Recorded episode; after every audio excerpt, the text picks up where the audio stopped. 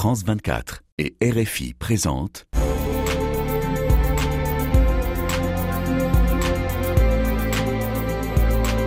Ici l'Europe, Caroline de Camaret.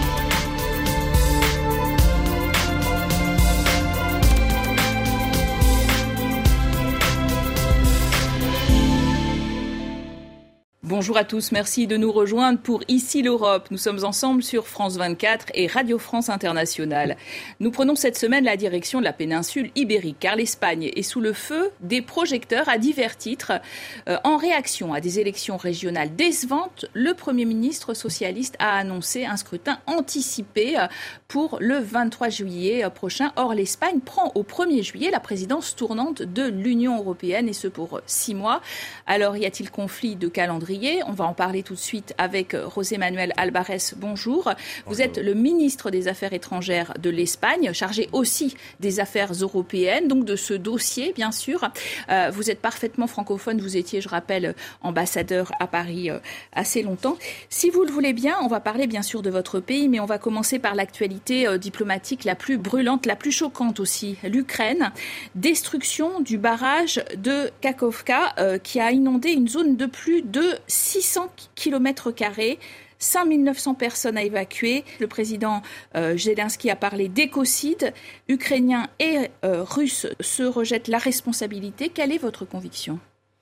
Très clairement, nous condamnons ce qui s'est passé. La destruction des infrastructures civiles est complètement contraire au droit international humanitaire. Je rappelle que même les guerres, même les guerres ont des lois.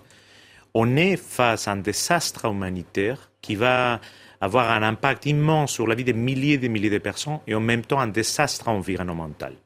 Par conséquent, ce que nous voulons, c'est qu'il y ait une enquête et que ceux qui sont coupables de ces crimes, comme tous les crimes qui sont en train d'être commis sur l'Ukraine depuis le début de l'agression illégale, injuste, brutale de la Russie envers l'Ukraine, répondent devant la justice internationale. Et l'Espagne est engagé auprès du procureur Khan de, la Cour pénale internationale pour faire toute la lumière sur ces crimes et qu'il n'y ait pas d'impunité. Alors, euh, le président ukrainien Volodymyr Zelensky a déploré l'absence d'aide humanitaire dans le sud du pays.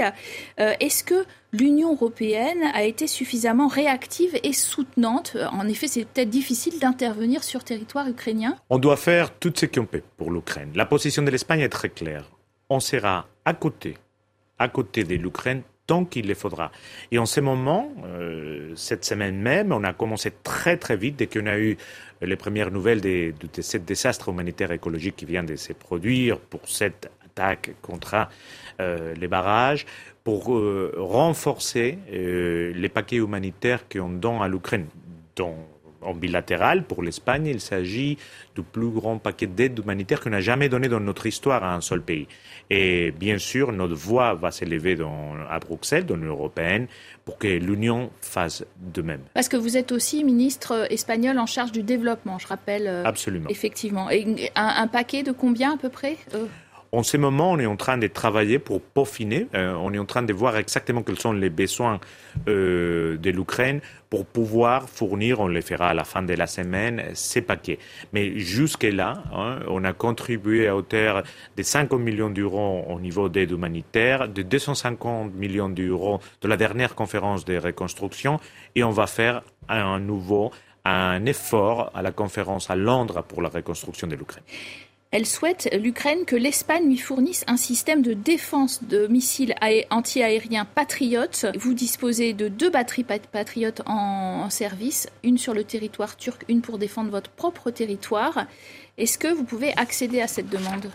Nous, jusqu'ici, on a toujours répondu aux demandes de l'Ukraine chaque fois qu'on pouvait, euh, en mettant des choses sur la table. Une, faisons les choses euh, en accord avec tous nos partenaires européens, euh, en voyant qui peut faire euh, qui ou quoi mieux, et en même temps en étant sûr que c'est le plus efficace pour que l'Ukraine, et ça c'est vraiment notre but, puisse défendre sa souveraineté, sa, son intégrité territoriale et qu'elle puisse défendre les civils innocents. On a déjà fourni plusieurs systèmes de défense antiaérienne et évidemment on va étudier toute demande qui vient de l'Ukraine avec ces deux volets. Alors parlons maintenant de la situation de votre pays suite aux élections du 28 mai. Euh, le point sur la claque électorale qu'a reçu votre parti socialiste avec Sophie Samaï et Nabia Makloufi. Coup de poker ou stratégie de survie, le Premier ministre Pedro Sanchez tente de reprendre la main. J'assume les résultats et je pense qu'il est nécessaire de soumettre notre mandat démocratique à la volonté populaire. La meilleure chose à faire, c'est de donner la parole aux Espagnols, qu'ils puissent se prononcer sans délai pour fixer le cours politique du pays. Pedro Sanchez a déclenché des élections législatives anticipées au 23 juillet prochain car les socialistes ont reculé aux élections locales du 28 mai qui portaient sur les 8131 municipalités d'Espagne. On votait aussi dans 12 des 17 régions autonomes du pays. Sur les 10 communautés gouvernées par les socialistes, 6 ont basculé vers la droite du Parti populaire, dont celle de Valence, l'une des plus peuplées et des plus riches du pays. La droite a aussi récupéré des régions et des villes que la gauche pensait imprenables, comme l'Aragon, l'Estrémadure, les Baléares, Saragosse, Valladolid et Séville. Le Parti populaire est désormais favori, une nouvelle qui réjouit Alberto Núñez Ferro, le président du parti. Je tiens tout d'abord à remercier la majorité des Espagnols qui ont envoyé un message très fort à la direction qu'ils veulent donner à notre pays. Et je demande aux citoyens de m'accorder leur confiance pour être le prochain président du gouvernement espagnol. La droite va-t-elle arriver au pouvoir dans deux mois? En attendant, elle passe des accords avec l'extrême droite de Vox pour gouverner au niveau régional et local. Alors, José Manuel Alvarez, sur dix grandes villes, vous n'en contrôlez plus qu'une à peine, et à peine quatre régions sur dix, avec un score de 31%. Le Parti populaire vous a devancé, vous êtes euh, à 28%. Qu'est-ce qui s'est passé, selon vous?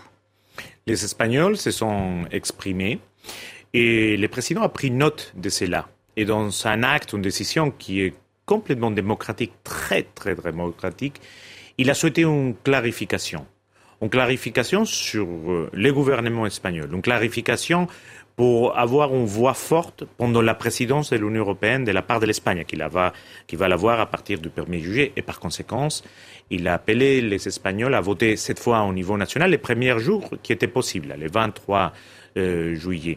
Et sur les résultats, plus chères choses, euh, les partis populaires, là où il a gagné, il, il nous a dévancé de très peu au Parti socialiste.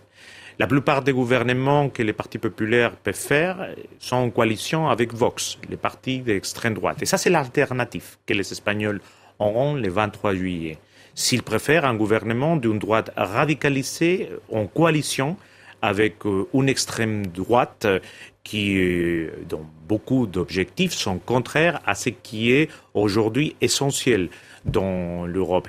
Et s'ils veulent que les progrès qu'on a eu toutes ces années, cette semaine, euh, j'étais ici pour la ministérielle de l'OCDE, on a vu les perspectives économiques espagnoles, une croissance qui était le double de l'Union européenne, une inflation qui était plus basse que le reste de l'Union européenne, s'ils veulent que tout cela s'arrête. Mais euh, justement, euh, on a l'impression que la droite gagne élection après élection en Europe, en Grèce, en Finlande, en Suède, euh, alliance avec l'extrême droite dans certains pays. On l'a vu évidemment l'Italie de, de, Giorgia Meloni, euh, euh, encore dans les pays nordiques. Est-ce que vous croyez possible cette alliance droite-extrême droite qui la fasse gagner à coup sûr en Europe et dans les pays, mais aussi peut-être l'an prochain pour les élections européennes au Parlement européen? Ce que je remarque, c'est que les valeurs de l'Europe, les valeurs qui ne sont seulement des, belles idées philosophiques, mais qui sont les moteurs des années euh, où les progrès et la paix ont été vraiment présents en Europe, sont défiés à l'extérieur de l'Europe par l'agression russe en Ukraine, mais aussi à l'intérieur de nos sociétés. Ces valeurs sont la diversité, la pluralité, l'état des droits, euh, croire euh, au pluralisme.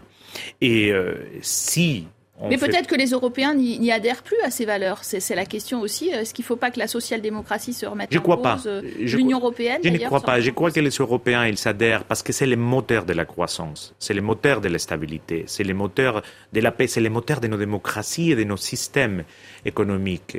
Et je pense qu'il faut faire face, il faut parler très très clairement et certainement, les partis politiques que je représente et que le président Sanchez euh, est la tête, euh, on se présente le 23 juillet avec un programme très clair. arrêter cette vague en Espagne. Vous êtes très proche de Pedro Sanchez, Monsieur le ministre, je le précise. Euh, justement, euh, ces élections euh, fixées au moment, le 23 juillet, où c'est le tout début de la présidence tournante de l'Espagne pour six mois, est-ce qu'elle ne risque pas de, résulter d'un certain immobilisme pour cette présidence? On ne saura pas qui sera le prochain ministre. Euh, on n'aura pas bien préparé les dossiers, si surtout si ça change, si le gouvernement change radicalement? Absolument pas, absolument pas. Des présidents de européenne, il a eu de toutes les couleurs et de toutes les manières la France, sa présidence, qui a été un grand succès. Il a, il a eu euh, une élection présidentielle à deux tours, une élection législative, un changement de gouvernement, et ça a été un succès. Euh, il a eu des présidences avec un gouvernement en fonction les six mois, des changements de gouvernement au milieu des présidences. Absolument pas. Et cela fait un an et demi que le prépare. Je suis président du comité organisateur de la, de la présidence. Les thèmes sont choisis, les villes ont été choisies, les dates. Non, ça sera vraiment un grand succès pour l'Europe. D'ailleurs, sont attendus des textes très importants euh, euh, qui doivent être poussés par cette présidence. La révision euh, du marché de l'électricité en profondeur, le plan de 500 millions d'euros pour les productions de munitions en Europe à destination bah, de l'Europe et de l'Ukraine, pacte de stabilité et de croissance révisé. Est-ce que justement vous aurez l'occasion de faire passer tous ces textes? Est-ce que vous avez l'espoir de le faire? On est un gouvernement complètement pro-européen et une société parmi les plus pro-européennes en Europe. En tout cas, on va mettre à mieux de nous-mêmes pour le faire. On a besoin des 26 autres et du Parlement européen. Mais en tout cas, toute l'énergie, toute la volonté politique de l'Espagne vont être pour réussir. Quelles sont vos, vos priorités, si vous devez les définir euh, rapidement? Le président fera l'annonce formelle, mais il y a des grands thèmes qui se voient déjà. L'annonce a été reportée, hein, parce qu'il devait le faire devant, devant la plénière euh, du Parlement européen. Ça a été reporté. En septembre, il fera l'annonce formelle, mais il y a des grands thèmes qu'on voit déjà.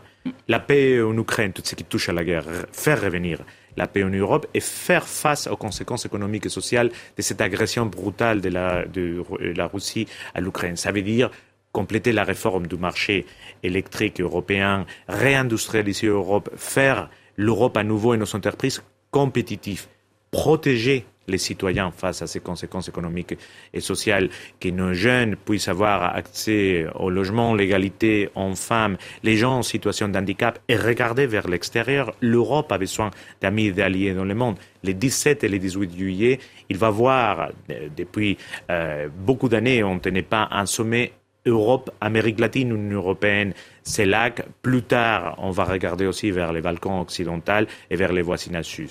Tout ça va faire partie de notre présidence. Oui, euh, l'Amérique latine, c'est vrai, est un grand producteur de, cuivre, de lithium, mais euh, d'importantes quantités de pétrole, gaz naturel. Euh, et vous êtes évidemment très proche, en raison de, la langue, hein, de, cette Amérique latine. Le projet de la Commission européenne d'un grand pacte avec le Mercosur, Argentine, Brésil, Paraguay, Uruguay, est au point mort. Les écologistes l'accusent d'être trop polluant. La France même traîne des pieds. Vous allez en faire une priorité? Ça sera une priorité de l'agenda de l'Europe en Amérique latine. Vous savez, nous sommes proches pour la langue, mais surtout nous sommes proches, tous les Européens, pour les valeurs. Parce que l'Amérique latine, comme nous, et c'est très important en ce moment, il croit au multilatéralisme. Il refuse la guerre comme une façon de régler des conflits entre États. Il adhère à nos valeurs. Et l'Amérique latine n'est pas très claire sur le dossier ukrainien, par exemple. Ils, sont tous, euh, pratiquement tous, voté les résolutions des Nations Unies en condamnant cette agression brutale. Ils ont fait partie de ces 144 pays qui ont voté à l'Assemblée générale des Nations Unies. Ce qui est, on doit comprendre en Europe, c'est que les accords commerciaux, vus avec les Européens parfois, ils semblent seulement des accords commerciaux. Mais pour l'Amérique latine, c'est aussi un signe d'engagement politique à long terme avec l'Amérique latine. Et si nous ne voulons pas voir l'Amérique latine se tourner vers d'autres partenaires qui sont présents, nous devons les offrir un engagement politique fort dans l'accord avec Mercosur. Vous avez mentionné euh, finalement le dossier énergétique, hein, les citoyens européens qui voient les prix flamber. Vous poussiez avec Paris pour que euh, le calcul du prix de l'électricité soit découplé, donc séparé euh, de celui du gaz. Vous n'avez pas obtenu gain de cause. En revanche, vous avez obtenu que les installations de renouvelables pour vous et de, de, centrales nucléaires pour Paris eh bien soient prises en compte, mieux prises en compte et puissent faire partie des investissements et contrats à long terme Est-ce que vous êtes satisfait de ce compromis ou pas tout à fait parce que finalement, euh, renouvelable et, et, et nucléaire, c'est pas pareil? Je pense que nous sommes tous d'accord sur une chose. L'Europe ne peut plus se trouver dans la situation où elle s'est trouvée le 24 février de l'année dernière, c'est-à-dire sur les chantages énergétiques, dans le cas d'espèces, les, les chantages du gaz de Vladimir Poutine. Ça veut dire qu'il faut compléter les marchés, il faut réformer les marchés de euh, l'énergie en Europe. Et ça veut dire compléter les interconnexions, pousser pour les renouvelables parce que les parties des renouvelables sera une partie de souveraineté énergétique que nous avons et maintenir des mécanismes comme le plafonnement du prix du gaz le temps qu'il le faudra. Chaque pays a besoin et a une structure mix énergétique, comme on dit, euh, différent. Ça, je pense que nous sommes tous d'accord là-dessus. Mais l'Espagne est en proie à une sécheresse historique. Euh, mais les producteurs de fraises espagnoles sont dans le viseur des politiques, l'Union européenne qui veut euh, fixer des amendes, des ONG, les supermarchés militent contre euh, l'utilisation illégale de, de l'eau en Andalousie et notamment dans la province de Huelva. Comment vous allez régler la guerre de la fraise? Le gouvernement a été très très clair là-dessus, y compris les présidents du gouvernement en première personne. Il est contrairement à cette surexploitation de l'eau dans cette région pour la fraise. Et euh, cet stigmate qui puisse porter euh, les producteurs euh, dans cette province espagnole est la responsabilité du gouvernement régional du Parti populaire qui nie, qui nie cette situation, qui nie surtout cette émergence climatique qui assole l'Espagne, mais l'Europe entière et le monde entier. On a parlé de la montée euh, de l'extrême droite sur les thèmes migratoires. En vérité, cette question migratoire, elle est toujours très présente en Europe, entre les pays, y compris entre la France et l'Espagne. Par exemple, la police espagnole a ouvert une enquête interne sur un haut gradé d'une ville frontalière à la France qui avait fixé des jours de repos pour ses troupes en fonction du nombre de migrants arrêtés. Finalement, la France a renforcé les contrôles à cette frontière. Une douzaine de personnes ont péri quand même en deux ans à cette frontière. Quelle politique migratoire de l'Espagne et avec la France? Écoutez, sur, le cas où vous dites, comme vous dites, il y a une enquête. Par conséquent, l'enquête décidera euh, de, qu'est-ce qui s'est passé, comment il faut agir en, en, en, conséquence. Mais sur la politique migratoire de, de l'Espagne et la France, où nous sommes très proches euh, tous les deux, nous, nous parlons très souvent, il y a eu euh, une chute des entrées irréguliers en Espagne de 80 cette année par rapport à l'année dernière. C'est la, la, seule route d'entrée en, en, Europe euh, où il a une descente surtout de ces niveaux grâce à la coopération avec les pays d'origine et, de transit. Et deuxièmement, nous, nous croyons très fermement que euh, l'espace Schengen est un acquis européen vraiment à l'auteur de la monnaie unique qu'il faut préserver, que c'est un vrai atout pour nos citoyens et par conséquent toute entrave à la libre circulation à l'intérieur de Schengen, nous, nous la refusons. Alors pour terminer, juste un petit mot, peut-être euh, on descend plus en Afrique. L'Espagne est une ancienne puissance coloniale au, Sahara occidental et son retrait en 75 a entraîné un différent euh, territorial à la suite du, duquel le Maroc s'est emparé du territoire. L'Algérie soutient l'autodétermination de ce Sahara occidental. Vous êtes rapproché euh, du Maroc après des tensions justement migratoires et l'Algérie, elle, a imposé euh, des sanctions euh, à votre pays, l'Espagne, à la suite de ce changement de, position. une baisse de 4 80% des exportations espagnoles vers l'Algérie. Comment vous allez sortir de ce piège? Écoutez, la main de l'Espagne est tendue vers l'Algérie depuis les premiers jours. L'Espagne est un pays souverain et prend ses décisions souverainement. Mais ce que nous voulons avec l'Algérie, c'est exactement la même chose que nous voulons avec tous nos voisins, exactement la même chose que nous voulons avec tous les pays arabes. Que l'amitié soit au centre de nos relations et qu'elle soit basée sur le respect mutuel et les bénéfices mutuels. Merci à vous d'avoir été notre invité aujourd'hui, euh, José Manuel Alvarez, ministre des Affaires étrangères de l'Espagne. Merci à vous de nous avoir suivis sur France 24 et Radio France Internationale. Vous restez sur nos antennes pour plus d'informations.